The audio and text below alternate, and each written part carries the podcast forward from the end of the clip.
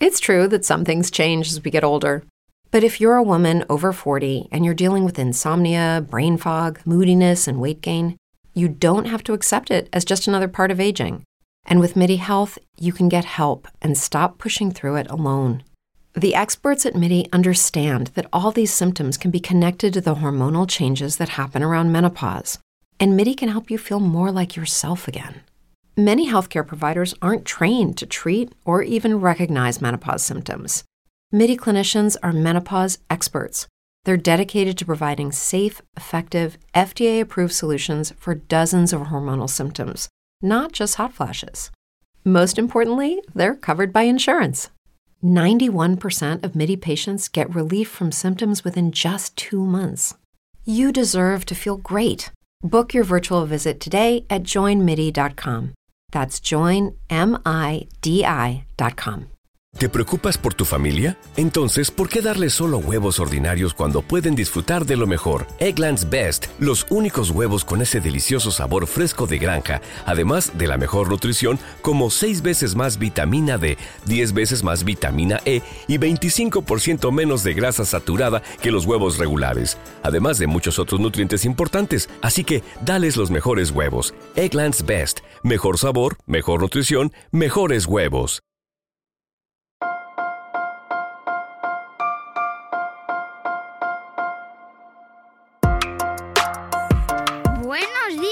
Días, Madre Esfera. Buenos días, Madre Esfera, con Mónica de la Fuente. Buenos días, Madre Esfera. Bienvenidos un día más a un podcast de nuestra comunidad de creadores de contenido sobre crianza en castellano. Un podcast dirigido a toda la familia, a todo el mundo interesado en la infancia y a todos aquellos que queréis aprender, queréis tener retos nuevos en este mundo tan apasionante como es el de la crianza. Y hoy os traemos un tema que sé que os va a encantar a todos los que nos escucháis porque eh, llevamos varios años hablando este, de este método y parece como que va quedando más claro, pero hoy creo que lo vamos a conseguir. Este podcast se realiza en colaboración con el International Montessori Institute y tenemos el placer de charlar hoy con Adela Vizcaíno, que es la directora pedagógica de este eh, International Montessori Institute y a la que doy la bienvenida. Buenos, buenos días o buenas tardes, más, no sé, muy bien. Buenas tardes, buenos días, dependiendo de en dónde nos escuchan y en dónde nos vean. Un placer estar contigo. Igualmente, Adela, eh, eh, la confusión temporal porque Adela está ahora mismo en México, si no me equivoco, ¿no? Así es. Con así lo es. cual, allí es por la mañana y aquí ya estamos por las tardes. Pero bueno, como esto es un podcast, pues amigos, vosotros lo vais a escuchar luego cuando mejor os, va- os venga y mm, sabemos que esta, esta temática que tra- traemos hoy interesa muchísimo a nuestra audiencia. Adela, la gente quiere saber, la gente quiere saber qué es el método Montessori. Porque mm, se habla mucho sí, del método Montessori, pero sí, tanto, tanto se habla claro. que parece que no se llega a entender del todo. Mira, me gustaría así de, de inicio contestar eh, con una referencia precisamente que el nieto de la doctora Montessori, Mario Montessori Jr., que estudió psicología, él dice en, su libro que precisamente se llama Comprendiendo a Montessori. Fíjate lo que dice, que tanto quienes seguimos esta idea como quienes pueden oponerse a ella, no han terminado, porque ahí sí no me incluyo, de entender realmente de qué se trata Montessori. De alguna manera, sí es bien interesante, ¿no? Pero de alguna manera muy sencilla, muy resumida, yo también te podría decir que la propia doctora decía que nunca fue su intención crear un método, porque cuando hablamos de método nos viene como esta idea de algo cerrado, de algo definitivo, de algo acabado ciertamente eh, eh, tiene elementos de método porque sí tenemos una aproximación científica, sí tenemos un camino definido a seguir, pero ella fue muy clara y siempre decía, no me sigan a mí, sigan al niño. Entonces, pues para mí, esto es ya totalmente personal, Montessori es una filosofía de vida, es una manera de ver la vida porque implica eh, una actitud mucho más allá de las aulas. Pero pues básicamente es un acompañamiento, es una educación que ayuda a la vida desde el nacimiento y a lo largo de la vida del ser humano. Adela, eh, esta persona que estáis escuchando ahora mismo y que ya nos está encantando desde el principio, ya nos está, em, bueno, pues avanzando que esto no es un simple podcast más sobre Montessori. Adela es licenciada en Ciencias de la Educación, también es guía Montessori especializada en las etapas de 3 a 6, 6 a 9 y 9 a 12 años, formada en diferentes países como Italia, México y Estados Unidos. También cuenta con la certificación Montessori en educación especial. Este año cumple 40 años de experiencia, trabajando con niños en las etapas infantil y primaria y ha sido directora en diferentes instituciones académicas implementando la metodología Montessori. Actualmente, como os he comentado antes, pues es la directora pedagógica de International Montessori Institute. Y sí que me gustaría preguntarte eh, sobre tu trayectoria, ¿qué significa Montessori para ti? A nivel personal. Pues a nivel personal te puedo decir que ha sido mi relación más continua, más constante, porque pues realmente de sí. eh, imagínate, tengo 57 años y tuve la fortuna de que justamente a los 17 entré en el movimiento Montessori.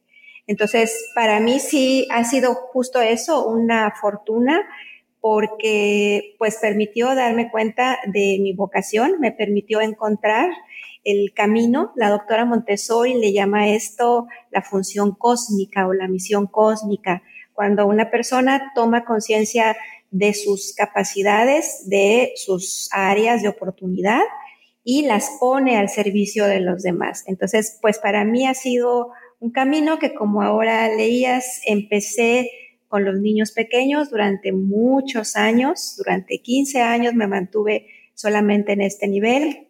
Después crecí con, los niños y me, me, aboqué a otros niveles. De manera paralela también se dio la oportunidad de empezar a trabajar con adultos. Entonces ha sido una experiencia muy rica porque me ha permitido contacto con una gran cantidad de personas y como también bien decías, pues para mí ha sido una ventaja agregada, una manera de conocer el mundo, conocer otras culturas, de moverme, cosa que me encanta. Entonces, Montessori es una gran, una gran, gran parte de mi vida. Y si bien nos decías antes que la propia María Montessori no lo había creado como un método, ¿por qué ahora lo llamamos o está categorizado como método Montessori? Pues sí, ella, ella hace esta, esta mm, aclaración que te acabo de comentar, pero ciertamente que sí se le conoce como un método por dos grandes razones. Porque tenemos una fundamentación teórica que ahora desde el punto de vista de la neurociencia, desde el punto de vista de estudios recientes del desarrollo humano, de especialistas en desarrollo humano, sobre todo, pues cada vez se confirma más estas eh, teorías, estas ideas que la doctora a veces de una manera casi, casi intuitiva nos fue planteando. Eso por un lado. Y por otro lado, también podemos decir que sí hay eh, una metodología, es decir, sí hay una serie de pasos a seguir, porque también la implementación, afortunadamente ella fue muy clara y no solamente nos indicó cómo hay que seguir al niño, cómo hay que observarlo, cómo hay que preparar el, el ambiente, sino toda la parte ya práctica, ¿no? Materiales, secuencias. Entonces, en realidad, lo que se trata es que de estas ideas básicas que son muy sólidas, lo que tenemos que hacer es irlas adaptando a la individualidad de cada uno de los niños y las niñas. Pero esa es una de las grandes riquezas de Montessori que no tienen todas las pedagogías, que tenemos, repito, la teoría y tenemos cómo hacerlo, el cómo hacer. ¿Y por qué eh, o cuál es el secreto del éxito eh, de, este método, esta metodología Montessori? Yo creo que, eh, primero que nada, interiorizar muy bien la filosofía. Cuando tú has entendido el porqué de lo que estás haciendo, número uno, ahí, de ahí tienes un buen comienzo. Y número dos, tienes que tener cierta persistencia en que todo eso que en los diferentes centros de formación transmitimos, ¿no? En el cómo hacer, llevarlo a la práctica tal cual. Por lo menos yo siempre recomiendo a los estudiantes unos cuatro o cinco años, porque ya que tú has visto que esta propuesta sí funciona, sí es exitosa, tal como la doctora la plantea, entonces ya a partir del quinto año tú ya puedes hacer alguna breve modificación, algún detalle, pero si tratas desde el principio de decir esto no, esto sí, pues realmente hay una entrenadora a quien respeto mucho, que una vez le escuché decir que si se cambia la receta, se cambia el resultado. Entonces, es algo parecido. Eh, yo cuando yo trabajo con eh, los grupos de, de información, siempre les digo, todo lo que transmitimos tiene dos grandes fuentes. Por un lado, la doctora, pero por otro lado también esta experiencia directa que nos ha dado el contacto con los niños y las niñas. Es decir, sí funciona, pero sí funciona si seguimos estas pautas, si las vamos transformando, si las vamos cambiando, pues el resultado no va a ser exitoso. Eh, esta frase de seguir al niño mm, es muy conocida, de hecho es una de las que más hemos escuchado ¿no? de, María Montessori, pero ¿qué quiere decir? Eh, más allá de poner el centro o el foco en el niño como, como sujeto ¿no? de, esta pedagogía, ¿qué quiere decir y en qué se diferencia o qué supone como diferencia respecto a otras eh, metodologías tradicionales de educación? Sí, bueno, aquí, aquí es donde podríamos empezar a ver un elemento de esta metodología que hablábamos al principio, porque el seguir al niño en Montessori requiere de un entrenamiento, de una ejercitación de la observación.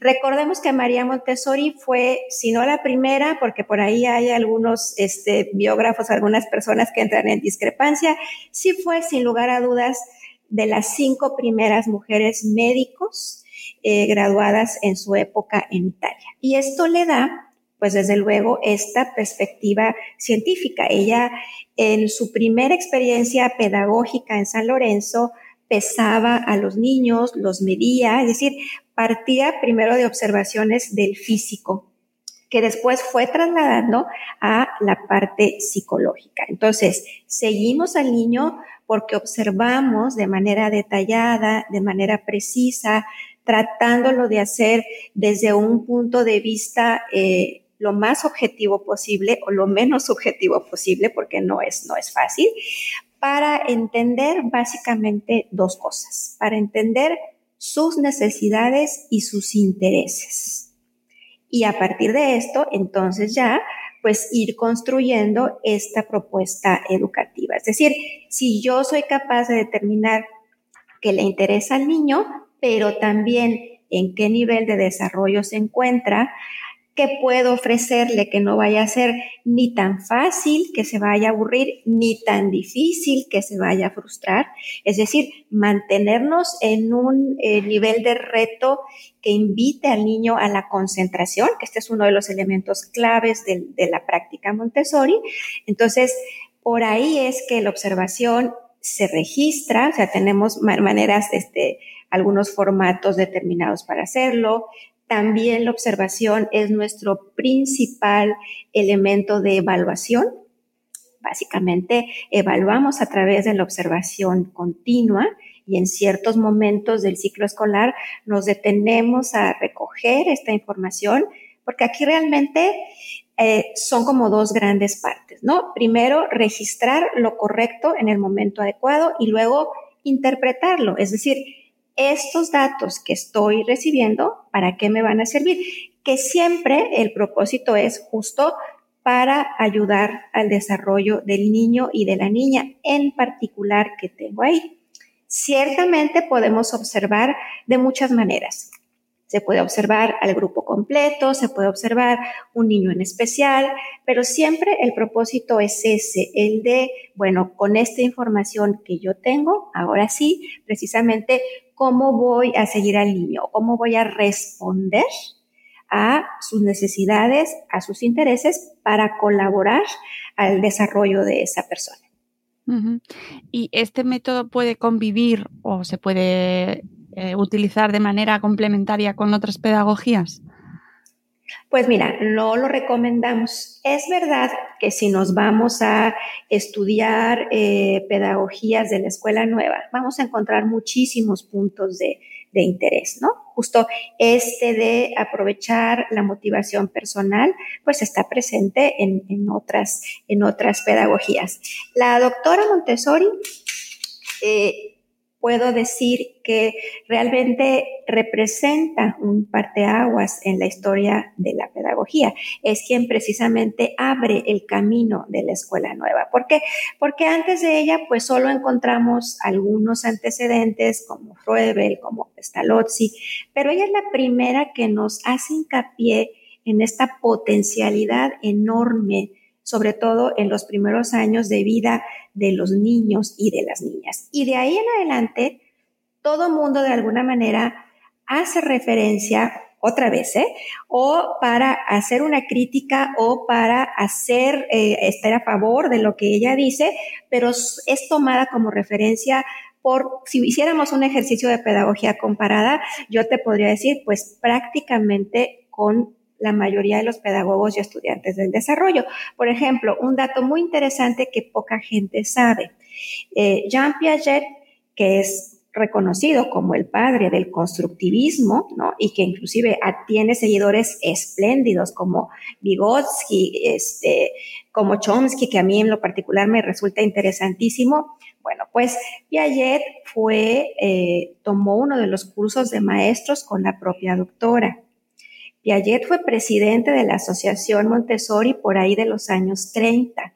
Los hijos de Piaget, estos que cita en sus experimentos tan famosos, eh, fueron escuelas Montessori. Lo que sucede es que eh, Piaget separa su camino porque él se dedica más a entender los procesos de pensamiento, ¿no? De los niños y las niñas y nuestro enfoque Montessori es un enfoque más global. Entonces, no necesitamos, en resumen, respondiendo a tu pregunta, complementar con otras pedagogías porque de alguna manera está englobado todo ahí. Yo creo que quien cae en esta tentación es otra vez porque no ha entendido a profundidad todo lo que Montessori ofrece. No es necesario. Mm. Claro, ahí también podríamos hablar sobre si se ha comunicado correctamente eh, este, la, pedagogía, ¿no? Y, si realmente como a nivel global y general eh, de calle y de familias eh, entienden en qué consiste el método Montessori. Así es. Si no, no es una idea eh, fácil porque pues eh, implica conceptos como libertad, que a veces puede ser confundido con permisividad. Entonces sí, eh, es una idea que tenemos que transmitir y yo en ese sentido agradezco muchísimo espacios como este y agradezco muchísimo el, el momento histórico que nos toca vivir porque nos permite hacer difusión de las, de las ideas eh, correctas, ¿no?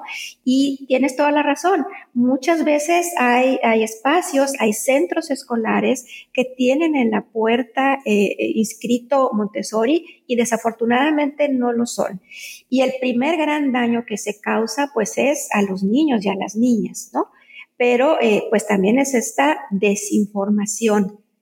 Entonces, en ese sentido, lo que yo sugeriría trabajar primero, lo que procuramos hacer desde IMI, por ejemplo, es este aspecto de la transformación personal del hábito. Para mí es el punto número uno. Incluso a veces cuando hemos estado en seminarios, recientemente no, pero cuando hacíamos em, antes del de, 2020 seminarios presenciales a los cuales iban maestros, padres de familia, universitarios, ¿no? Yo les decía, no importa, no importa si tú el día de mañana, después de este fin de semana, vas a regresar a otro espacio que no tiene los materiales Montessori o no tiene el ambiente preparado. El primer paso es tu transformación.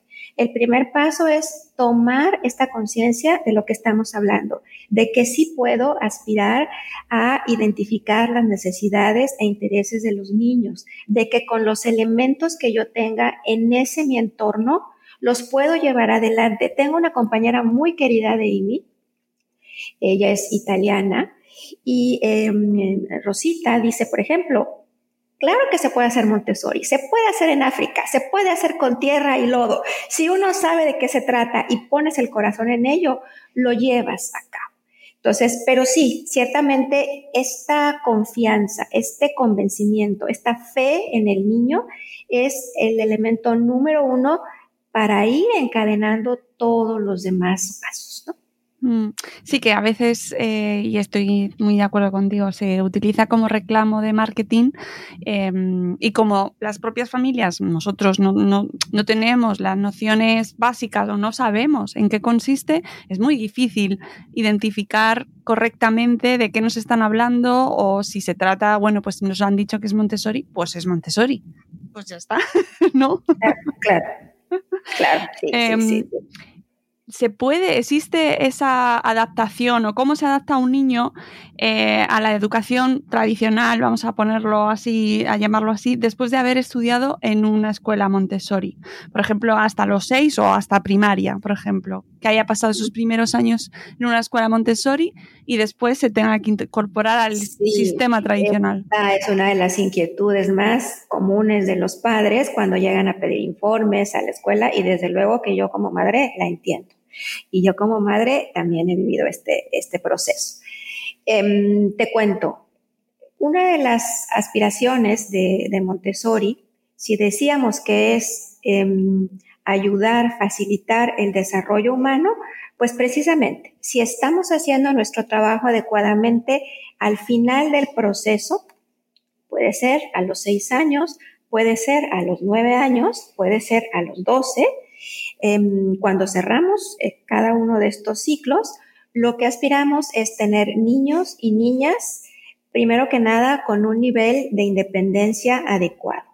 Niños y niñas capaces de resolver situaciones. Fíjate, hay una mujer eh, muy reconocida que escribió un libro que desafortunadamente no ha sido traducido al castellano. Lo podríamos literalmente traducir como Montessori, la ciencia detrás del genio, porque justamente ella ahí explica todo este carácter científico de la educación Montessori.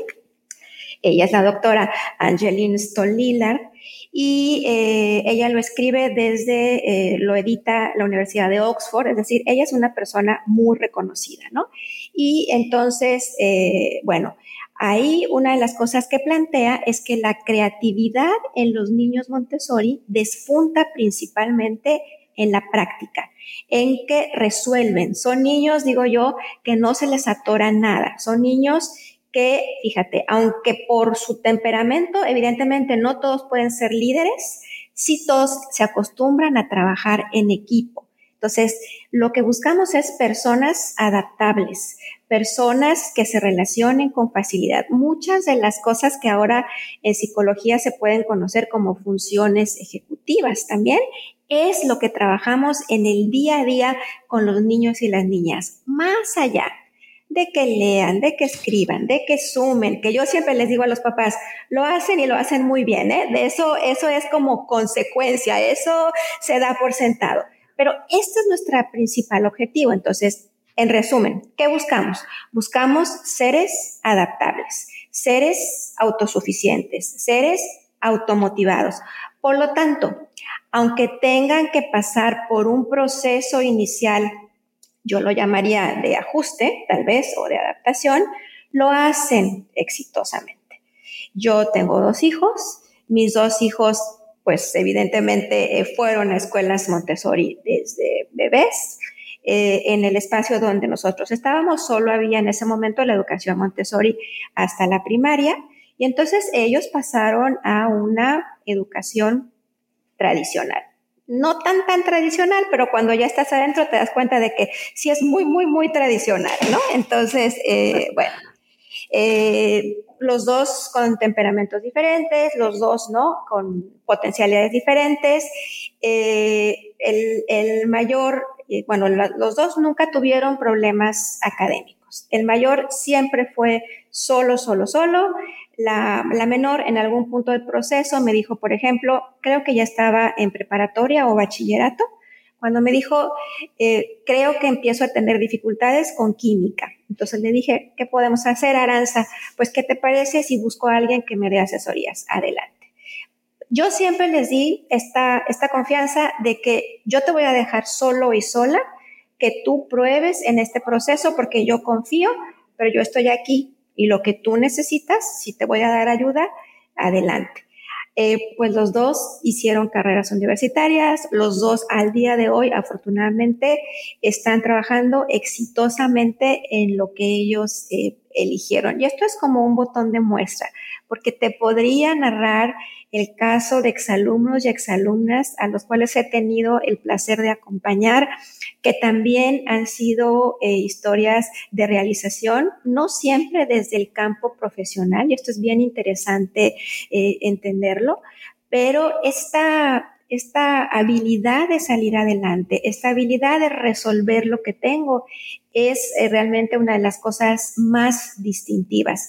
Y ya para cerrar, em, recientemente justo la doctora eh, Stolilar, ahora precisamente en diciembre pasado, en eh, una revista estadounidense de psicología, ella da las luces sobre una reciente investigación donde precisamente habla de los beneficios para esta parte, digamos, del bienestar del ser humano, donde este estudio ha sido hecho recientemente en Estados Unidos con tanto escuelas públicas como privadas Montessori, porque en Estados Unidos afortunadamente esto está muy difundido, y la conclusión a la que ella llega es que tienen, digamos, mayor calidad de vida los adultos el estudio abarca de 18 a 81 años, fíjate el rango.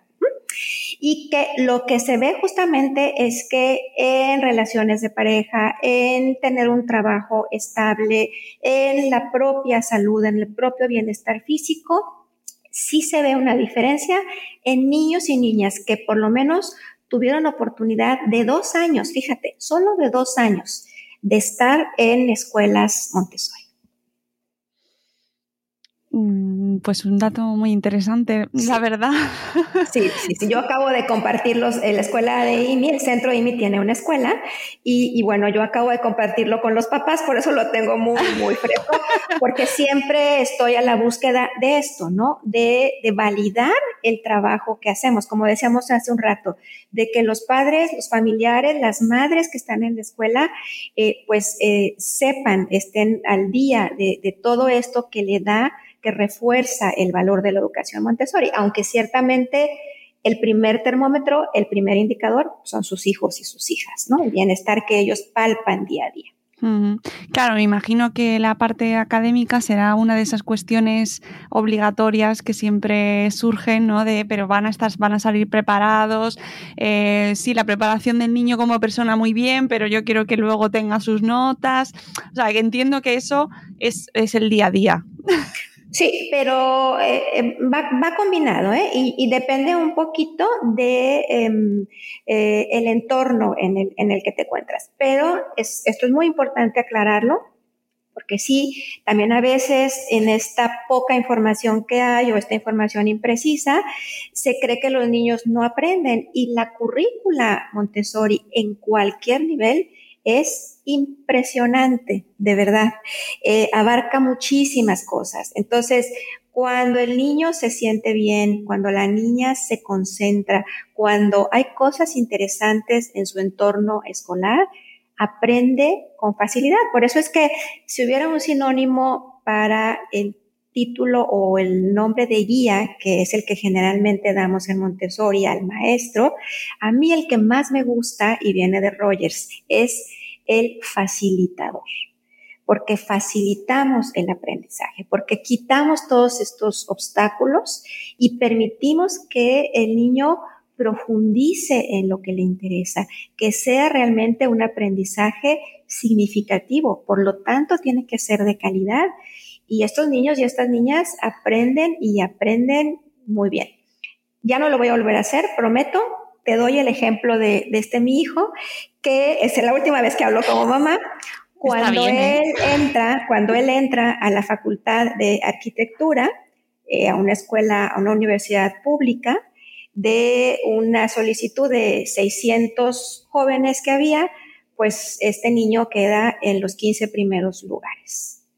Entonces, por eso puedo ratificar que eh, lo hacen y lo hacen muy bien. Y repito, no es solo este porque, este lo digo porque lo tengo muy fresco y lo tengo muy cerca, pero así sabemos de eh, historias de éxitos de eh, exalumnos Montessori que realmente sobresalen em, ya digamos al ponerlos en el contexto de exámenes y de conocimientos.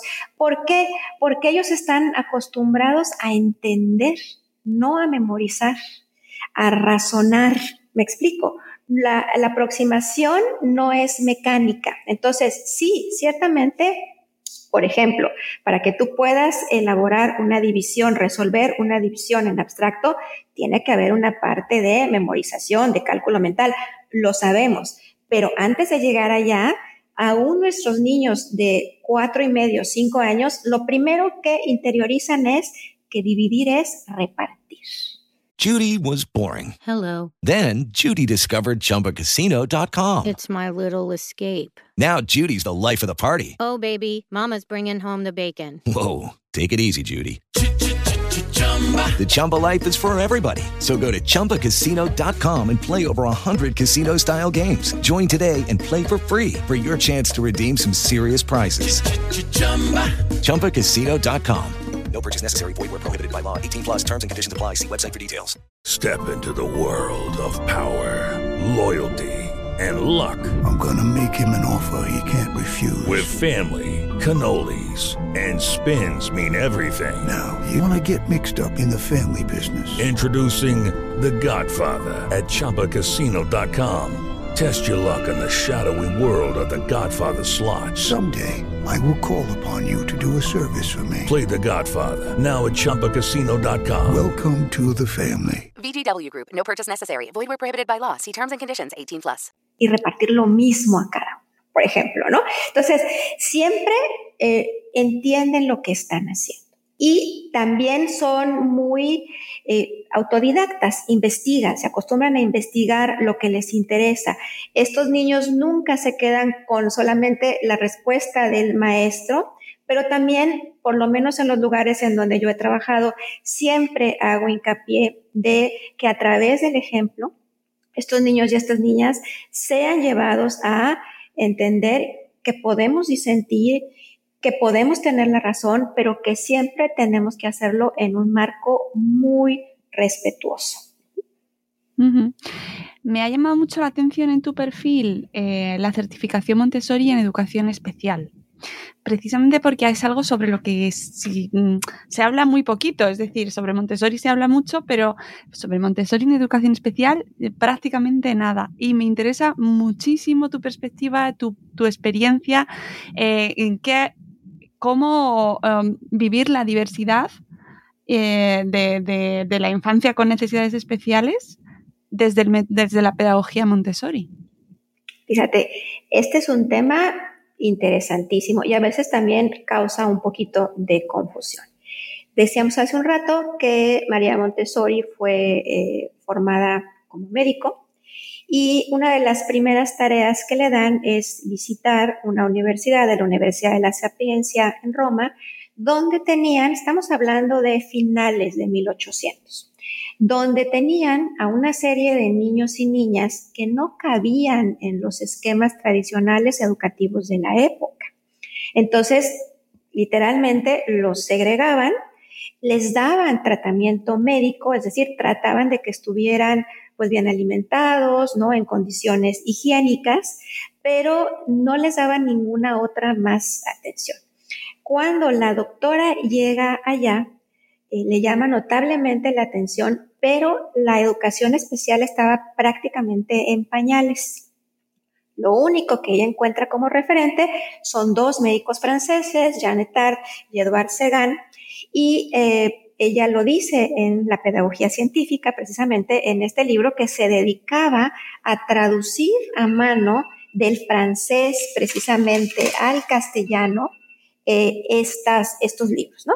Los traducía a mano precisamente para, dice ella, ir reflexionando en cada una de las palabras. Y entonces ella empieza a, lo primero que hace es decir, bueno, estos niños deben de estar tremendamente aburridos, eh, porque no tenían ninguna actividad. Y lo descubre, y fíjate, aquí vemos un ejemplo de su capacidad de observación, porque cuando, después de comer, quedaban algunas migajitas tiradas en el piso y estos niños y estas niñas se tiraban al piso a jugar con las migas de. Ella decía, bueno, no es porque tengan hambre, porque acaban de comer, debe de ser porque están terriblemente aburridos. Paréntesis, acaba de salir un, libro que es una, especie de, novela muy linda, que tiene un título, este, creo que es una catalana que lo escribió, que tiene un título así relacionado con esto de las migas de pan. Es, es reciente el libro.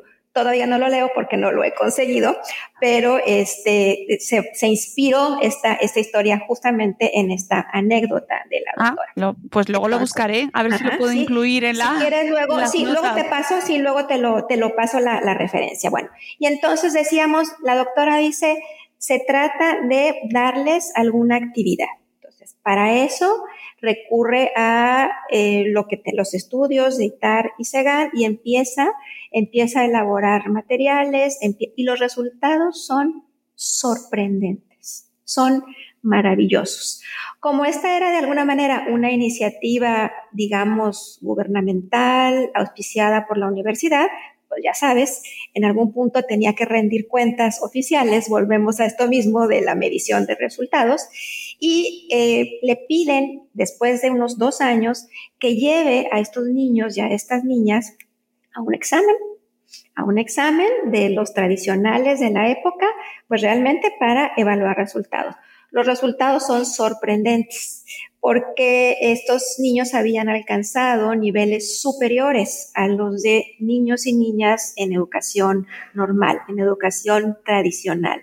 La primera reflexión de la doctora es, esto no se trata de un asunto médico, fisiológico, se trata de un enfoque pedagógico.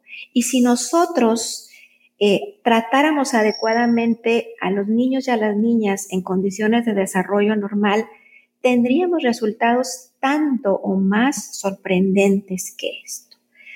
Por esta historia que te cuento, eh, ciertamente también puedo asegurar que una de las primeras, si no la primera eh, aproximación a la educación inclusiva, pues fue a través de la pedagogía Montessori, porque desde sus inicios hemos acogido a personas independientemente de sus condiciones de desarrollo. Sí, y bueno, también aquí aprovecho para hacer un comercial. En IMI también tenemos un curso que dura algunos meses donde damos pautas también muy concretas para poder hacer esta inclusión educativa, porque a veces es una idea un poco romántica, ¿no? Pero volvemos a lo mismo. Si no tenemos muy claro, te voy a dar solo un ejemplo, que para que funcione tal como sucede en la sociedad, que aproximadamente el 10% de la población es el que presenta alguna discapacidad, tenemos que replicar esto en el grupo. Si estamos hablando de un grupo, vamos a decir, de 20 niños, pues lo ideal sería que tuviéramos dos niños o niñas con em, un trastorno evidente, sobre todo, para que pudiéramos atenderlos adecuadamente, porque esto se basa mucho en que los niños en condiciones normales sirven de inspiración a quienes más los necesitan, digamos que, que jalan, que atraen, ¿no? Y también el modelo Montessori, independientemente de esto, está basado en eso, en la entreayuda, en grandes o en más avanzados que apoyan, que sirven de inspiración a los más eh, pequeños. Entonces, sí es una realidad. eh, la, eh, la, atención a las personas con capacidades diferentes. Y fíjate que también a personas que pudieran ser muy brillantes, porque precisamente como hablamos de captar necesidades y particularidades, pues podemos también avanzar hasta cierto punto, por lo menos dentro de cada nivel, eh, con niños que eh, pues son más despiertos, más ágiles. ¿Y qué sucede muchas veces con ellos en sistema tradicional? Pues que son los que terminan rápido la tarea, y entonces empiezan a molestar y a veces su conducta no se vuelve muy apropiada y son un dolor de cabeza para el maestro y el secreto para nosotras, pues es siempre mantenerlos interesados. Si tú en un grupo eh, logras que la mayoría de los niños y las niñas estén interesados y tengan una actividad, como hemos dicho, con un nivel de reto adecuado, este grupo va a marchar siempre dentro de una armonía.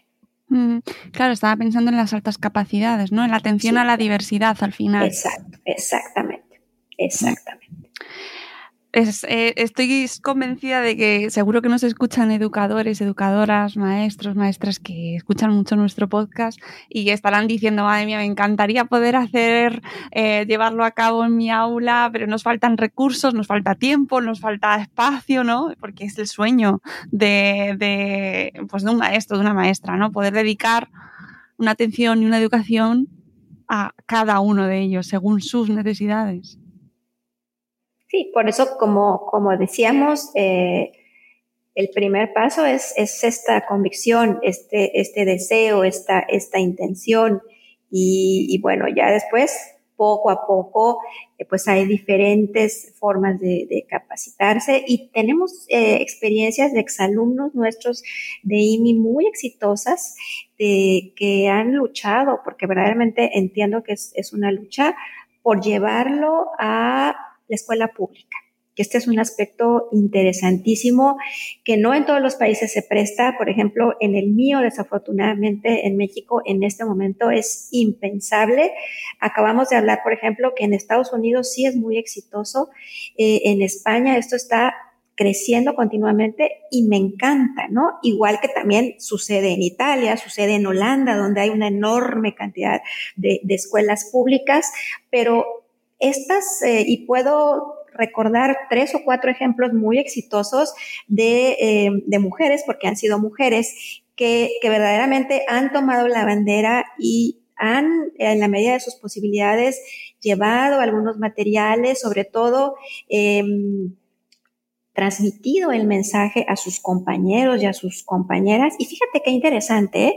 estas dos mujeres que tengo en, mente, por ejemplo, no son tan jóvenes, son mujeres que tuvieron muchos años de experiencia, muchos años de trabajo en, en la escuela, en la escuela pública y que desde luego encuentran un eco impresionante con esta gente joven que verdaderamente tiene vocación.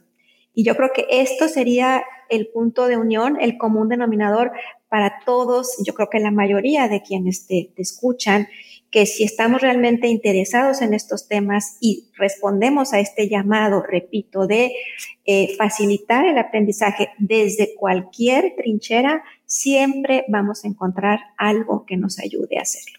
Mm, eh, como has mencionado alumnos y tu y nos has dado algunos ejemplos. Cuéntanos un poco mm, para que la gente ubique bien eh, qué se dedica el International Montessori Institute y qué perfiles se pueden encontrar dentro de vuestra formación, porque existen diferentes ofertas, ¿no? Y me parece muy interesante que nos lo cuentes. Sí, sí, sí. Este ha sido un esfuerzo eh, encabezado por mi queridísima Monse Álvarez, que es este una mujer emprendedora extraordinaria, una mujer que también comparte pues como que toda esta pasión por el, método.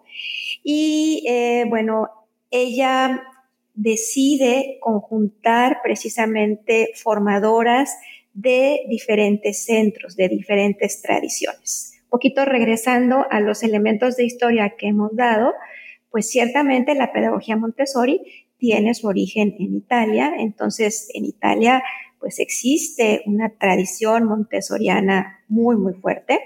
Pero después ella, por circunstancias históricas en las guerras mundiales, es exiliada, tiene que dejar su propio país, incluso está un tiempo en, Barcelona y después fija su residencia en Holanda durante muchos años.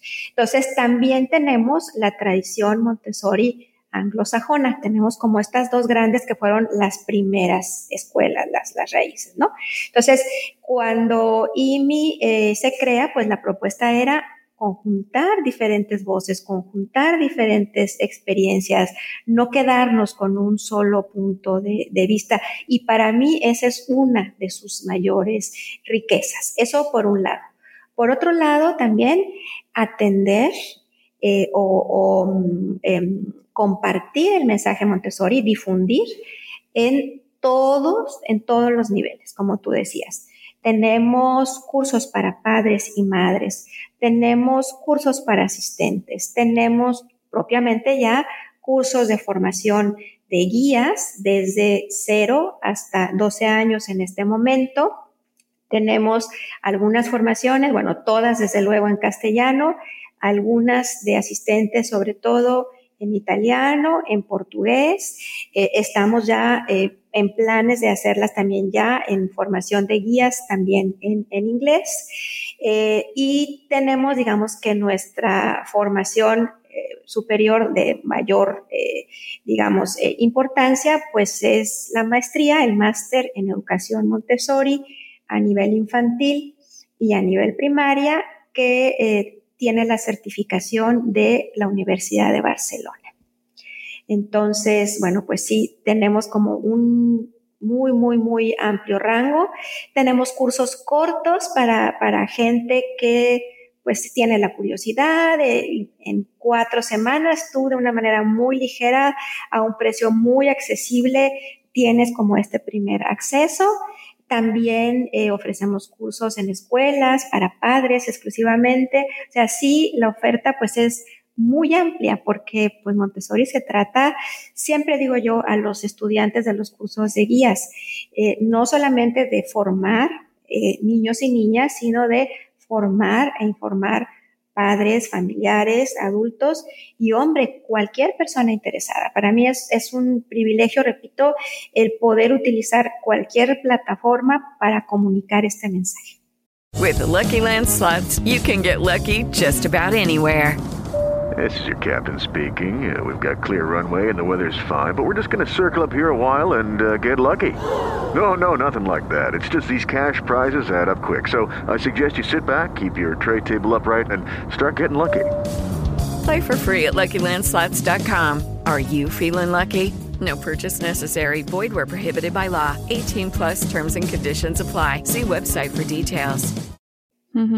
Claro, estaba pensando en, las, los cursos para padres, por ejemplo, mm, si quieren que sus hijos o, si o van a, llevar a sus hijos a alguna escuela que siga esta metodología, ¿es necesario para ellos que conozcan previamente este método o no hace falta? ¿O están pensados estos cursos, por ejemplo, para eso?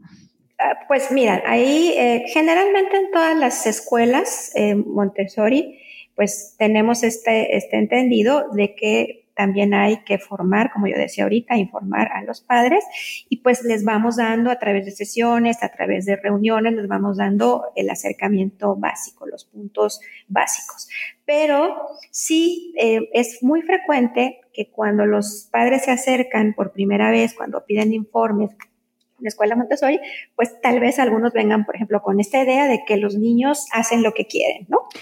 Que, eh, bueno, aquí también voy a contestar brevemente con una cita que pueden encontrar en la mente absorbente, y este fue una anécdota, la respuesta de un niño de estas primeras casas de los niños o escuelas infantiles, cuando llega una señora de visita, eh, estamos hablando de principios del 1900, imagínensela con su sombrero muy encopetada, muy elegante, y la señora dice, qué barbaridad, pues si en esta escuela los niños hacen lo que quieren y uno de los pequeños que le escucha se acerca y le dice, no señora, nosotros queremos lo que hacemos. Entonces, eh, sí, a ver, hay que, eh, bueno, el tener una idea previa de lo que es Montessori. Y fíjate, yo siempre he dicho, es tan importante eh, que la gente entienda lo que es y lo que no es Montessori, ¿no? Para que, eh, bueno, si realmente es, el camino, es lo que quieren para sus hijos, pues tengan algún eh, referente, sobre todo para que tengan más elementos de distinguir si realmente el centro Montessori es o, no es, ¿no? Mm, sí, porque por ejemplo, se al ponerse de moda, en los últimos años se ha convertido en muchas ocasiones en una cuestión elitista en ocasiones. Así es, sí. Y ah, puede echar para atrás a lo mejor a gente que le pudiera llegar a interesar por ese, ¿no? Eh, no está disponible para todo el mundo o no es un método al alcance de toda la sociedad, ¿no? Bueno, aquí también hay eh, experiencias muy, muy, muy ricas de eh, precisamente digamos que cómo llevar la pedagogía a eh, los menos favorecidos. En NIMI tenemos una colaboradora también extraordinaria.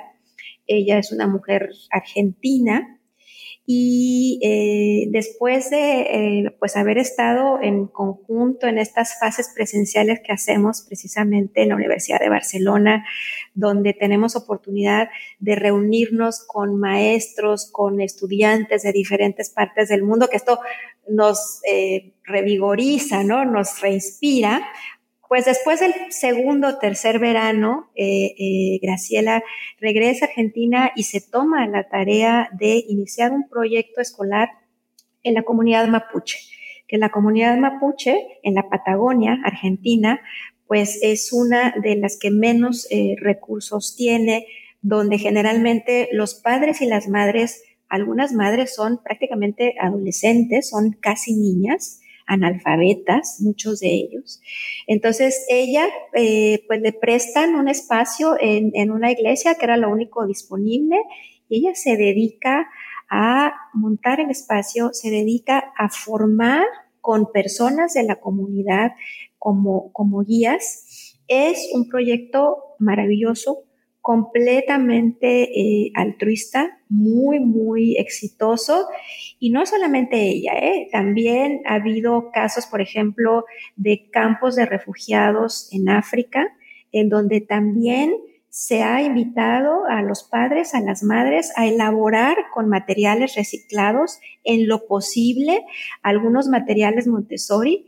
Recuerdo haber visto un video de, narrando la experiencia que decían, bueno, que estaban preparando el ambiente, vamos a suponer, para, no te voy a decir un número, 30 niños, y que empezaron a llegar niños y niñas de comunidades cercanas y que les superaron en la capacidad. En Haití también después de este terremoto grandísimo, bueno, en Haití desafortunadamente es frecuente que haya terremotos, pero hubo uno, hará que te diré, unos 10 años más o menos de ese rango para acá, y también se abrió, se abrió un centro de formación y tú puedes ver las condiciones del lugar así mínimas, ¿no? Puedes ver los ladrillos, puedes ver, pero como yo les digo a los estudiantes cuando los analizo con ellos, vean la pulcritud, Vean a esas niñas con sus delantales, con sus moños, con los ojos relucientes, este, a esas personas, miembros de la comunidad que están haciendo un gran esfuerzo por formarse. Entonces, sí se puede, sí se puede en cualquier nivel. Y fíjate, este, este agradecimiento, esta colaboración, este reconocimiento que se tiene en ese nivel de estos padres, pues a veces es un contexto completamente diferente de quien tiene una situación privilegiada, que a veces no siempre, no siempre, no quiero generalizar, pero pudiera tener esta idea de porque yo simplemente pago, tú me tienes que dar un servicio óptimo y es tu responsabilidad 100%, ¿no? Sí, qué importante eso que dices, Adela. Quería cerrar contigo em, con una cuestión que sí que me parece muy interesante, además de todo lo que nos has contado, que ha sido como una masterclass de Montessori, Adela. Ay, pues qué bueno, qué bueno. Eh, que es el tema de las nuevas tecnologías. Em, hay, eh, eh, ¿Qué relación existe o se puede llegar a dar? Porque a veces en una de esas ideas que se puede decir que pueden circular en la sociedad sobre Montessori parece como que está enfrentado a las nuevas tecnologías y que no son compatibles. ¿Qué relación existe? ¿Se pueden compatibilizar? ¿Son enemigas? Ok, bueno, aquí yo tendré también que hacer como una separación inicial. Vamos a pensar en la doctora Montessori, que ella era un científico y que yo creo que eh, me encantaría hacerle esta pregunta si pudiera tenerla de la frente, pero desde su espíritu científico, ella, pues creo que hubiera estado encantada de que utilizáramos elementos de la tecnología. Pero fíjate que muchas veces pensamos en tecnología únicamente como sinónimo de pantalla, ¿ok? No pensamos en tecnología como una cámara fotográfica avanzada, como un microscopio, muchas de estas cosas que sí utilizamos en los ambientes. Aquí también me encantaría y yo sé que va a generar polémica, pero bueno, Montessori es polémico, ya lo hemos dicho, eh, recomendarles muchísimo un texto que seguramente quienes nos escuchan, si están inmersos en educación, ya lo habrán, ya lo habrán leído, ya lo habrán escuchado. Este se llama La fábrica de los cretinos digitales. De el doctor, ajá, que me, ¿viste? ¿Viste? Ahí está. No hablo yo francés, tú me corriges, Michel de Muguet. Sí, sí, sí, sí, aquí Exactamente. Bueno, eso cuando yo lo leí, para mí fue un hallazgo. ¿Por qué? Porque yo, lo, yo escribí recientemente también un artículo para el blog de IMI y lo titulé Más pequeños, menos pantallas. Y ahí eh, lo que hago básicamente pues es hacer una breve reseña de las desventajas encontradas en este estudio que tú lo tienes en tus manos y sabes que tiene gran cantidad de referencias serias de investigación científica. O sea, ese sí es todo un tomo de investigación científica. ¿ok? Entonces ahí van exponiendo las, eh, las desventajas. Eh, bueno, entonces, ¿qué es lo que proponemos nosotros desde la perspectiva Montessori? Justo eso, entre más pequeño es un ser humano, requiere más esta posibilidad de experimentar a través de los sentidos, de explorar, de tener este primer contacto con el padre, con la madre, con la abuela, con los cuidadores, para favorecer el lenguaje, el contacto social y poco a poco ir introduciendo esta cuestión de las pantallas. Yo creo que el meollo del asunto es que muchas veces, desafortunadamente, se toman pues como un cuidador, ¿no? Para que mi bebé esté tranquilo, para que mi hijo esté entretenido, que lo entiendo, ¿eh? Lo entiendo sobre todo en esta situación, los últimos años que nos ha tocado estar en confinamiento, yo siempre he dicho, qué maravilla que yo no tengo hijos pequeños, porque sí, eh, todo mi reconocimiento a esta labor que tienen que hacer padres y madres de trabajar desde casa, de, eh, monitorear a sus hijos, no, no es fácil. Entonces, em, por ejemplo, nosotros en los ambientes Montessori, donde incluimos el ordenador, es ya en el nivel primaria. Perdón. Y también después de asegurarnos que todas las habilidades de lectura y de escritura han sido consolidadas. Y aquí recuerdo mucho la frase de Bill Gates que dice, sí, ciertamente mis hijos van a tener en algún momento computadoras, pero voy a asegurarme de que primero tengan libros, ¿no? que es un poco el enfoque que damos. Entonces, ya estos niños que tienen cierto criterio, ya estas niñas que, eh, repito, manejan de alguna manera la información, poco a poco, como un instrumento más, como un material más, que los tenemos en el aula, un ejemplar de cada uno, por ejemplo, ¿no?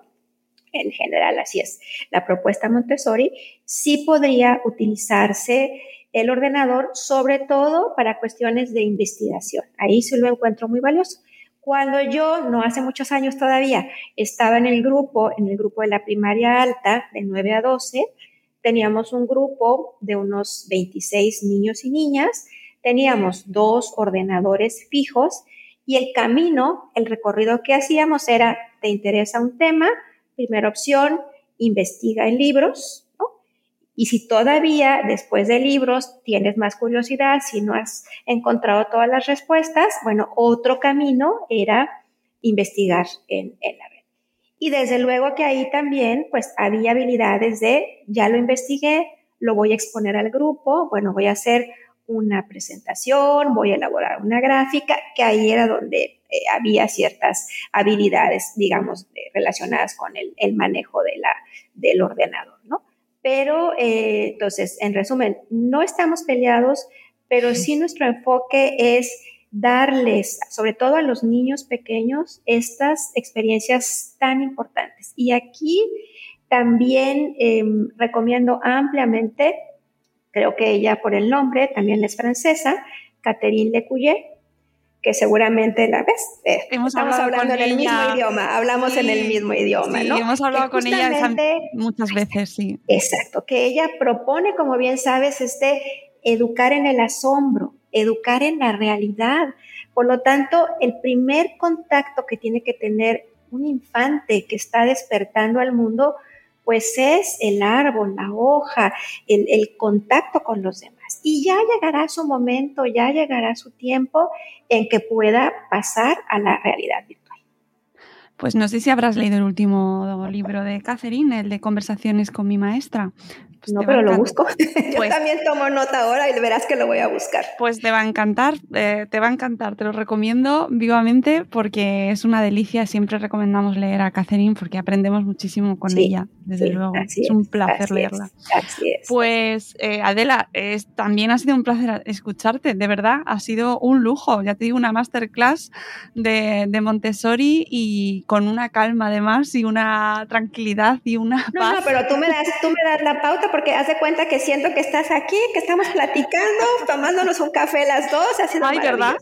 Sí, sí, sí, bueno, esa es la intención, que quede, que, que sea una charla, eh, bueno, pues que, que tanto nosotras como la gente que nos está escuchando, que son muchos, que serán muchos, pues la disfruten y que nos quedemos con esa sensación de haber aprendido algo y de, de ir un poquito más allá cuando escuchamos eh, hablar sobre Montessori, porque tiene mucho, hay mucho detrás y realmente escuchándote eh, dan ganas de, conocerlo, o sea, de, aprender. O sea que muchísimas gracias, Adela, ha sido un, placer. inmenso.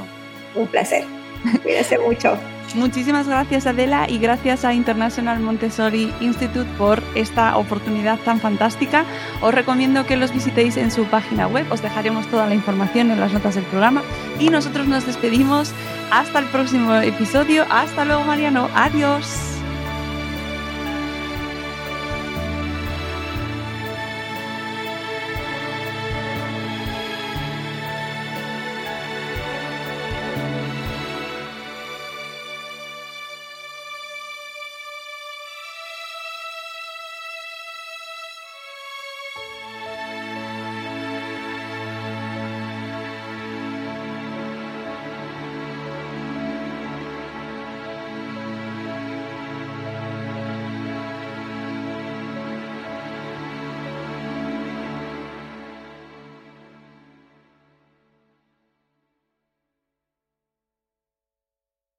With the Lucky Land slots, you can get lucky just about anywhere.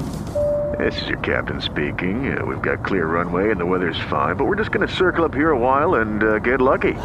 No, no, nothing like that. It's just these cash prizes add up quick. So I suggest you sit back, keep your tray table upright, and start getting lucky. Play for free at LuckyLandSlots.com. Are you feeling lucky? No purchase necessary. Void where prohibited by law. 18 plus terms and conditions apply. See website for details.